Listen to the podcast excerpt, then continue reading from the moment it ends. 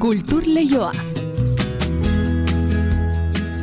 Eneritz gorrotxategi, Arratxaldeon. Arratxaldeon inigo. Bilboko gizartetxetan, datozen asteotan ikusgai izango den erakusketa baten berri, jaso duzu gaur, besteak bai, beste. Bai, hori da, urteroko ekimena izaten da, Expo Distrito izenez etorri izaiguna, eta Bilboko gizartetxetan egiten den mostra honek aurten, zazpi erakusketa hartuko ditu da berri arte. Disiplina ezberdinak uztartuz etorriko da, eta bi astez behin egoitza aldatuz joango da.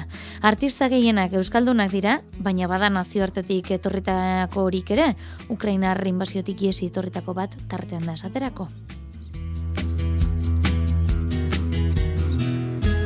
Horrezaz gain, Gipuzkoako foro aldundiak Europatik datozen Next Generation Funtsekin landa eremuetako kultur eskaintza handitu nahi duela ere kontatuko dizuegu. Hiru proposamen izan dira, ere ez urbanoetako kultur eskaintza zabaltzeko bat diru laguntzen lehen deialdian hautatu direnak, barne begiradak, emakumea eta euskal musika, eta deba arte, deba goieneko antzerki plataforma elkartea. Bi txanden artean berronda amasei mila euro baliatuko dituzte, eta bigarren deialdira otsailean onartuko dena erako bakultur eragileak animatu nahian dabiltza. Gazte izen berriz topa izen burupean ekimen berri bat aurkeztu da. Artea, kultura eta sormena oinarri hartuta lanean ari diren bost kolektibo elkartu eta hiru ardatz landu nahi dituzte. Sorkuntza garaikidea, publikoak eta kudeak eta kulturala. Baratza aretoa da toparen egoitza eta besteak beste lehen ezkuntzako irakaslentzat formazio ikastaroak ere prestatu dituzte. Gazteiztik iruñara eginda bertan topaketak ditugu izpide, iruña irurogeita amabi hogeita bi topaketen memoria artistiko osatzen duten bost proiektu aurkeztu dituztelako. Oso proposamen anitzak dira, hainbat disiplina uztartzen dituztenak, marrazki gintza, dantza, musika, eskultura eta performantza esaterako. Deialdira aurkeztu diren berrogeita amar, baino berrogeita amar lan baino gehiagoren artean, aukeratu dituzte bost hauek. Eta hautatuetatik basaritu ere ere egingo dugu, asteburu honetan eman den sari bat aipatzekotan, Eusko ikaskuntza eta Donibane Loitzuneko herriko etxearen musika saria genuke. Michel Etxekopar musikari sortzaile eta besteak beste txistularia denak. Eta Maria Behere etxe biolin joleak jaso baitute saria. Eta sari ez ari garenez, kontatuko dizuegu, Gema López Laserasek irabazi duela jokin zeitegi saria. Eta hilean behin jakinekin izaten dugun tartea ere zabalduko dugu gaur 2008ko kultur balantzea karriko digute, aritz Ibainezek osatutakoa. Arratxaldeko ordubiak eta hogeita amasei minutu ditugunez, hau guztia kontatzeko beraz zabaldezagun urtarrileko azken asteleneko kultur lehioa. Aurrez baina, arratsalde handa izule entzule. Kultur lehioa zabaltzeragoaz, Euskadi irratian. Unego txarrenetan Ondoan izango nauzu edenetan.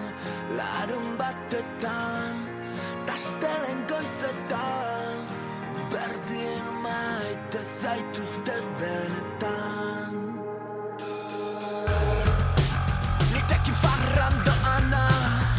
Agurainen 2008an sortutako rap musika taldean entzuten ari garen dupla, gari uri artek eta bainat hori beko osatzen dute bikoa eta single berriarekin datoz alta gama izena du kanta indartsu berriak. Aurten egingo duten birari begira aurkeztu duten aurrerapena da. Durango nortxailaren hogeita bostean berroge minutu rock jaialdian izango dira eta hortik aurrera Valentzian, Santiago, Xixonen edota Zornotzan eskeniko dituzte zuzenekoak. Iaz bederatzi lebetetan berrogeita amar kontzertu baino gehiago eskaini zituzten, tantza gaua bezalako kantekin, eta dirazi dutenez zuzeneko berri bat prestatzen ari dira. Dantzagarri zateri utzi gabe, baina espektroa zabalduz nolabait. Mikel Irazoki ekoizlearekin aritu dira lanean, eta abesti helduagoa eta zeinduagoa dela diote alta gama duplako dupla, arabako bikotearen lan berriena.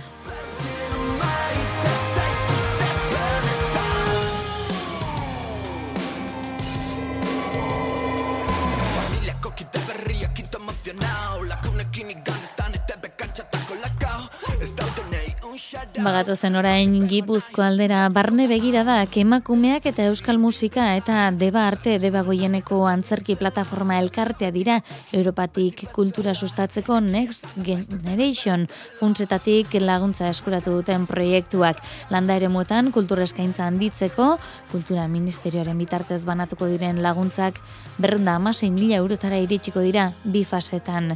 Lehenengoa hiru proiektu horiekin abian da eta bigarrenerako deialdia otsailean egingo da. Mari Jose Uriak ditu xetasun guztiak. Lehenengo hiru proiektu hauentza diru laguntza eunda laurogi milakoa da. Mari Jose Teieria kultura diputatuak nabarmendu du landa eremuko kultur sustapenarekin lotura duen egitasmoa dela ba, badira be ekimenak, ba, bueno, benetan kultur proposamenak eta aktibidadiak. Kultura berastasuna ez da ondare izatia, ez da alako eraikinak izatia eta, eta gordetzia. Herri baten kultur ondasuna, ba, benetan eskaintzen daben kultur proposamenen arabera neurtzen da. Alde batetik gabirian, zerainen eta ezkio itxason, igartu beiti baserri museoak sustatzen duen kultur proiektua garatuko da. Kizkitza ugarte buru museoko koordinatzaileak dion moduan. Barne begiradak sorkuntza garaikidea landatasunetik izeneko egitasmoa da e, otxaiaren amairutik, martxaren meretzira burutuko da zerain herrian. E, gero beste ardatz bat dia taier esperimental batzuk, eta atzo egin gendu lehen bizikoa igartu behitin. E, disiplina anitzak e, jorratuko ditugu proiektu, e, mini proiektu horretan eta, eta baita ere zeramika ikastro bat antolatu dugu gazteentza igartu behitiko, igartu behitik ezkioko gaztegunean. Baita ere eukiko ditugu topaketa batzuk, igartu behiti baserri museoan, pixka bat horrelako ekimenak bultzatzen dituzten landa ingurunean, ba, bueno, ba, artistei eta aukera ematen dieten beste proposamen batzuk, adibidez hemen al, e, alkizan sormenaren kabia dago.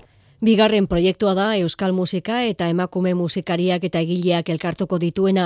Proiektuaren zuzendari artistikoa da Josu Okinena musika egilea eta baltzesketa, orendain, alkiza eta beste landerrietara iritsiko den programa da. Eta hirugarren proiektua ba deba goieneko antzerki plataformak sustatu duena bin lan larrorekin. Elgeta eta antzula bezalako herrietan, bai?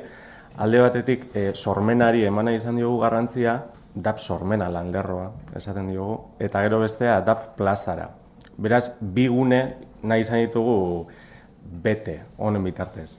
Alde batetik, bori, Euskal Herriko eta debagoieneko e, antzerki e, taldeentzako, bai amateur zein profesionali zuzendua, sormen egonaldi batzuk e, antolatu ditugu, eta horrez gain, ba, plazara, DAP plazara, bai, plazak betetzeko nolabait e, beste proposaren batzuk. Denis Itxaso Espainiako gobernuaren delegatuak nabarmendu du berealdetik Europako laguntza horien egitekoa. E, herri txikietan, densidade gutxiko e, lurraldeetan, kultur egitasmoak sustatzera eta bide horretatik ba, ere bere bizitza, bere proiektzioa, bere atraktiboa, Eh, erakargarritasun azken, azken batean e, aztea, ez? Eta bide batez artistaren estatutua kultur eragilei azaltzeko informazio saio antolatu dute otsailaren zeian Koldo Michelena kulturgunean.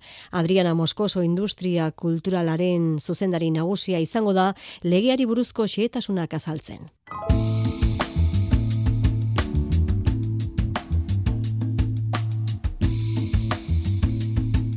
Bizkai aldera joko dugu orain Bilboko gizarte etxeak nolabaiteko arte galeria bilakatzen baitira urtero gixan, ba espo distritorekin bi astetik behin leku zaldatuko du da. Uda berria iritsi bitartean San Inazio, Errekalde, Kastaino, Sotxarkoaga, Begoña, San Francisco, La Bolsa eta Abandoko egoitza hauek elkarren artean zero desberdinak diren proposamenak hartuko dituzte Iker Zabala kontatuko digu.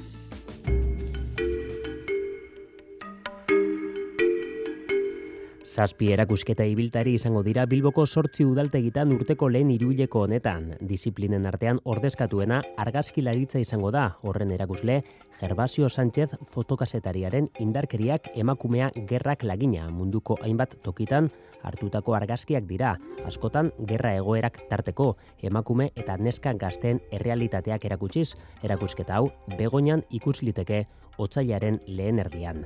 Rekalden bestalde, egaztiak izango dira protagonista txori txikiak erakusketan. Vicente Lealek gure inguruko txoriak hartu ditu kamerarekin, miren ahangizen testuek ornitzen dute aukeraketa, adierazten den bezala, egun sentiarekin iratzartzen gaituzten eta iluntasunarekin urrumaz lo eragiten diguten horien inguruko koloreak tarteko direla.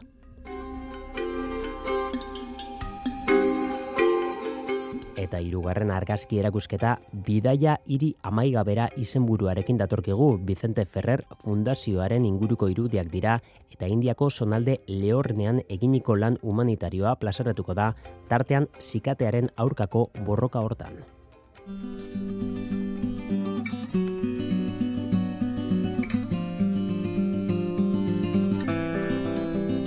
Pinturaren alorrean, Rafael Alonsok bere esperimentazio plastikoaren ondorioa erakutsiko digu iria loreak itsasoa izenburupean, ikuskera bidimentsional eta tridimentsionalak tartekatuko dira bizitariak bere perspektiba alda desan, teknika esoikoak baliatuta. Kastainozeko udaltegian egongo da gaurtik aurrera. Eskulturan bestalde, Juan G. Agirrek San Frantziskoko egoitzara eramango du bere espazioa, paisaia, arkitektura erakusketa. Egurra, vidrioa, sementoa edo marmola erabilita pieza artistikoak eratuko ditu arkitekturaren paisaiak erreferentzia gisa erabilita.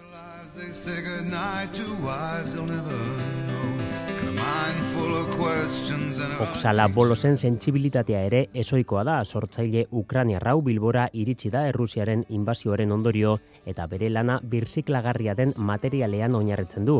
Tapak, botoiak edo kremailerak erabilita steampunk estetika objektuek hartuko dute Ibarreko landako udaltegia. Sei instalazio hauek ibiltariak izango dira eta zazpigarren batera iritsiko da. Kasu hontan, martxoan ikusi halkotena Marta Sagardoiren margolan alaiak abandora iritsiko dira bizipenak eta kolorea erakusketan.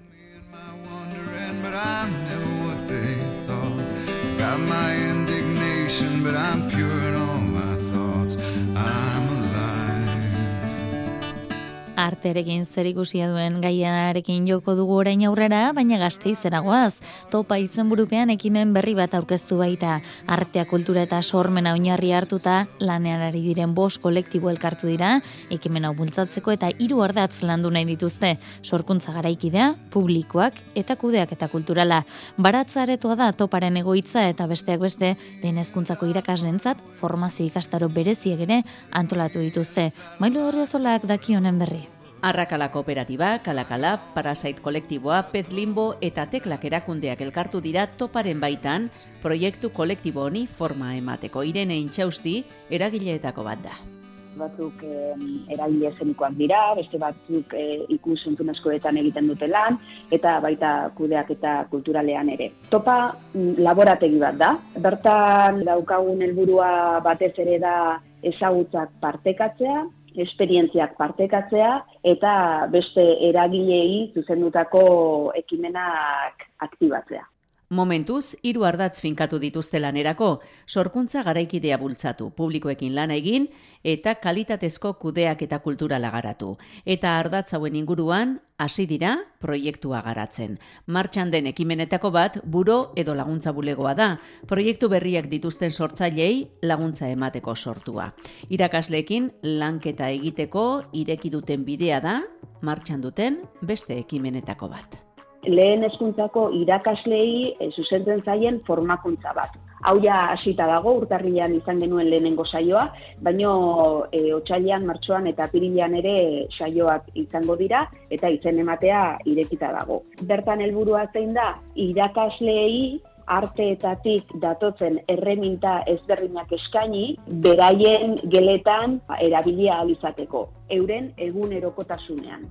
Eta hirugarren lan hildoa baratza aretoa kokatuta dagoen auzoan zabaldu dute. Baratza da toparen egoitza eta inguruko kolektiboekin harremanetan daude. Baratza aretoaren inguruan dauden eragileekin elkarrizketa. Ze topak egoitza dauka, baratza aretoa, eta orduan ba, bertatik zer egin nahi dugu, ba, auzoarekin hitz egin, eh, jakiteko zer behar duten aretoak, ez, zer eskaini aldien euren egunerokotasuna aberasteko. Ekimen kolektibo honen inguruko informazio guztia topa.eus webgunean duzue. Topatik topaketetara, iruña irurogeita amabi hogeita bi topaketek soka luzea ekarri baitute. Memoria artistiko osatzen duten bost proiektu aurkeztu dituzte, oso proposamen anitzak hainbat disiplina uztartzen dituztenak, eta deialdira aurkeztu diren berrogeita hamar proposamen baino gehiagoren artean hautatu dituztenak. Itziar lombreras konta iguzu? Aurten, Iruñea, irurogeita mabi hogeita bitopaketek jarraipena izango dute memoria artistikorako aukeratu dituzten bost proiektu esker. Topaketetan egin ziren ekitaldi eta jardueretan oinarritu eta inspiratutako proposamenak dira denak. Aizpea atxa artista iruindarrak esaterako eguzkitan proiektua aurkeztu du, arte sonoroa performantza ikusentzunezko dantza eta marrazkigintza uztartzen dituen lana subjetibitate berri bat proposatu nahi dut. Subjektu hauen edo pertsonaia hauen berezitasuna izango da haien ezagutza modua eta komunikatzeko modua ukimenean oinarritzen dela. Hortaz, nire lanaren mamia esango nuke lenguaia berri hau eraikitzean datza. Joseba Torre Alonso musikagile bilbotarrak bestalde, denbora, espazioa eta materiaren soinu ikerketa proposatu du. Akordeoi bakarlariarentzako obra bat izango da Iñaki Alberdik interpretatuko duena. Juan Jose Eslaba eta Pablo Ramosen kasuan irrintzi izeneko proiektu aurkeztu dute, kantu tradizionalari buruzko lana. Iñaki Otsoa eskultoreak aldiz topaketetan baluarteko plaza bete zuten lasto fardoa jarri ditu bere proposamenaren erdigunean. Bada hori, ba, nola baiteko iruñeko topaketen konklusio formala zein simbolikoa. Lastoa izan da ikonoren bat, bai? E, baluarteko plaza, bete zen lastoz, eta orduan lasto paka hoiekin, ba, egingo ditut besaulkiak, edo besaulki modukoak, izango dira maklak edo erdi besaulkiak. Topaketak izango dira bi e, alku horietakoak, gehi esfera bat. esfera izan da beste ari garrantzitsu bat topaketetan, Bosgarren proiektua Rocio Witty artista argentinarraren ciudad deribada. Lan honetan, iria beste modu batera ikertzea proposatzen du, oine zibiltzearen ekintza ardatzartuz. Lanek ekaina buka eran behar dute amaituta eta ondoren hasiko dira publikoaren aurrean aurkezten. Proiektuak garatzeko guztira laro gitamar mila euro jasoko dituzte bost artistek. Kultur lehioa, Euskadi irratian. 2008ko kultur balantzea ekarri du jakinean berreunda berrogeita amairu garren zenbakiak amaika artikulu idatzi eta bederatzi ilustraturen bidez.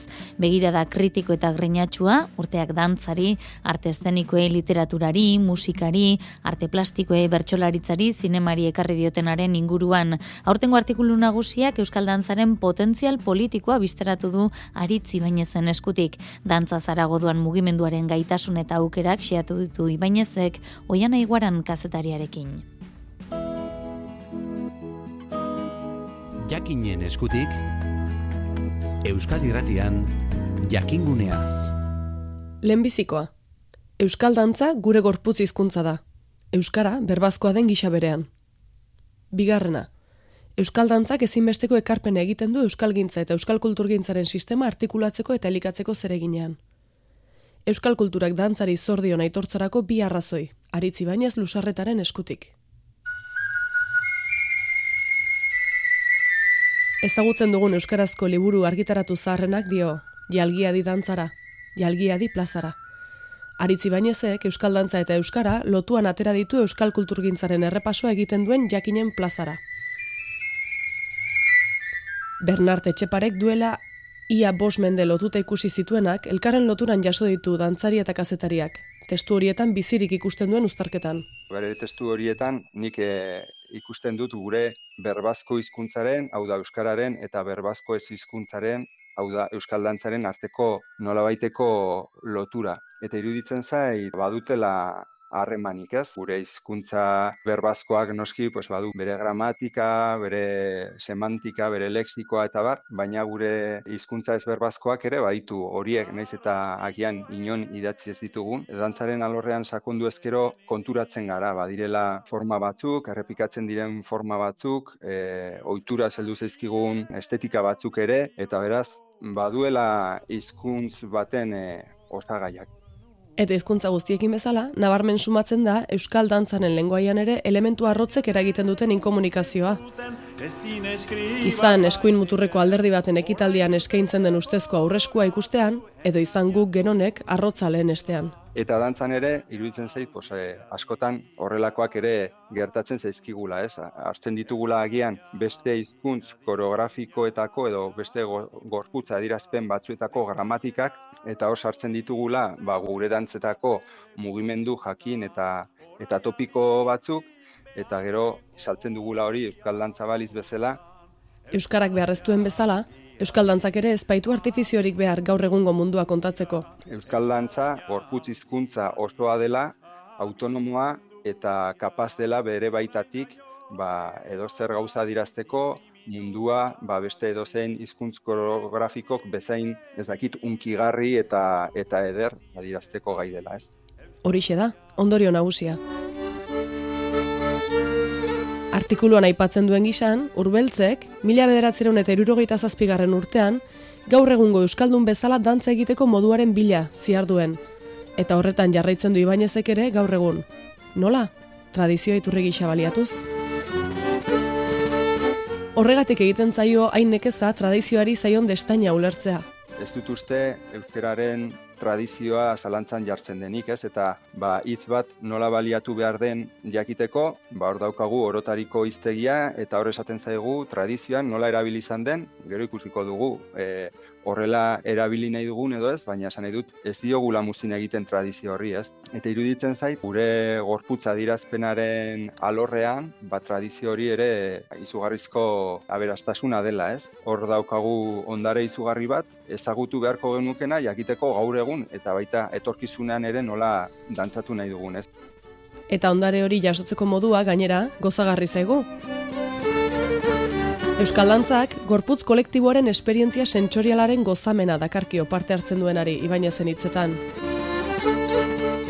Dantza gauza asko delako potentzialki, baina bat behintzat, plazerra da. Musika baten doinura dantzatu ahal izatea, niri ekartzen dit plazerra. Eta plazer hori partekatua izaten denean, eta gainera ba, elgarren ondoan dantzatzen dugun pertsona horiek partekatzen baldin baditugu idea batzuk, edo balore batzuk, edo mundu ikuskera bat, ba iruditzen zait eh, horrek oraindik ere indar handiagoa hartzen duela. Beraz, nik uste dut hor, sare horretan parte hartzen duen pertsona bakoitzaren plazer hori biderkatu egiten dela. Eta sare horretan partekatzen den gauza bakarra ez da plazerra. Iruñeko duguna dantza taldeko esperientziatik daki Ibainezek, dantzaren bitartez jende bat hurbildu dela euskarara. Eta hurbilpen hori sendotu egiten da sare hori zabaldu ahala. Iruinkokoan gertatzen den bezala. Iruñan egiten dugun libertimenduan, iruinkokoan, hor eh, elkartu izan gara, dantza talde ezberdinetako dantzariak, beste kal musikarekin, zerikusia ez duten musikariekin ere elkartu gara hor, antzerki munduko jendearekin ere elkartu gara hor, eta jende horrek guztiak egin du bere lehen harremana euskeraz. Eta hortik aurrerako haien harremana euskeraz izaten jarraitzen du Iruñean eta agian libertimendu horrengatik ez baliz eta beraz euskal dantza eta bertsolaritza, e, musika eta antzerkia elkartzen dituen ba, ekimen horregatik izan ez balitz, agian pertsona horiek gazteleraz ezagutuko zuten elkar, eta haien hortik aurrerako harremana euneko haundi batean aukerak izanen lituzkela ba, gaztelerazkoa izatekoa, ez? Eta, bueno, nik uste dut, eh, ez dugula mundua salbatuko hola, baina badirela aletxoak ba, gure kultur disiplinen bitartez ba, euskeraren erabilera ere sustatzeko eta sorkuntzak ekartzen duen gozamen horretatik ere ba, euskeraren ganako gozamen sentimendu bat ere islatu dezagun edo zabaldu dezagunez. Soni batxui! Kaletarrak, aitzina, bietan!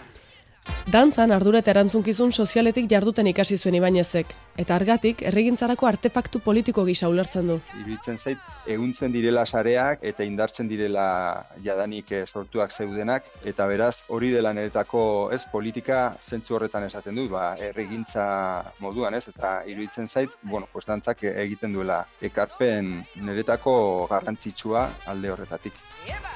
Hori bera nabarmendu du Euskal Dantza ikertzera etorri den Natia Slabek ikerlari esloveniarrak ere.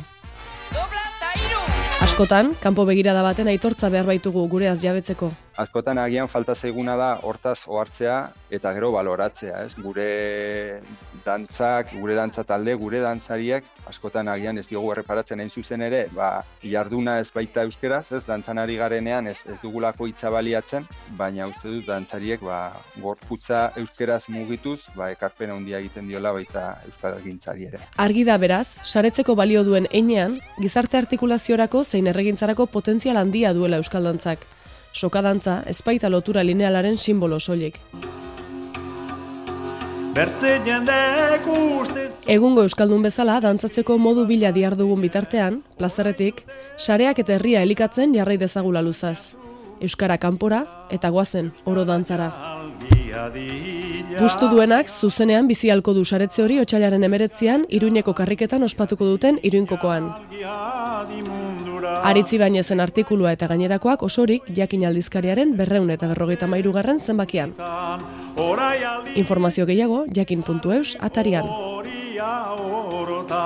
Euskara jalgia di abil mundu Ba, atzean entzuten ari garen Michele Etxekopa raipatu behar dugu izan ere Ipar Euskal Herrian asteburu honetan kulturarloko sari garrantzitsu bat jaso dute Eusko ikaskuntza eta Doni Banelo Itzuneko herriko etxearen musika saria injuistu. Bera izan da, Marina Beretxe biolin jolearekin batera saria jaso duena eta beste sari bat ere bai, Gema López Laseras baita Arrasate Euskaldun dezagunek eta Elkarrek Arrasateko udalaren eta laboral kutsaren laguntza zantolatutako Jokin Zaitegi itzulpen lehiaketako irabazlea.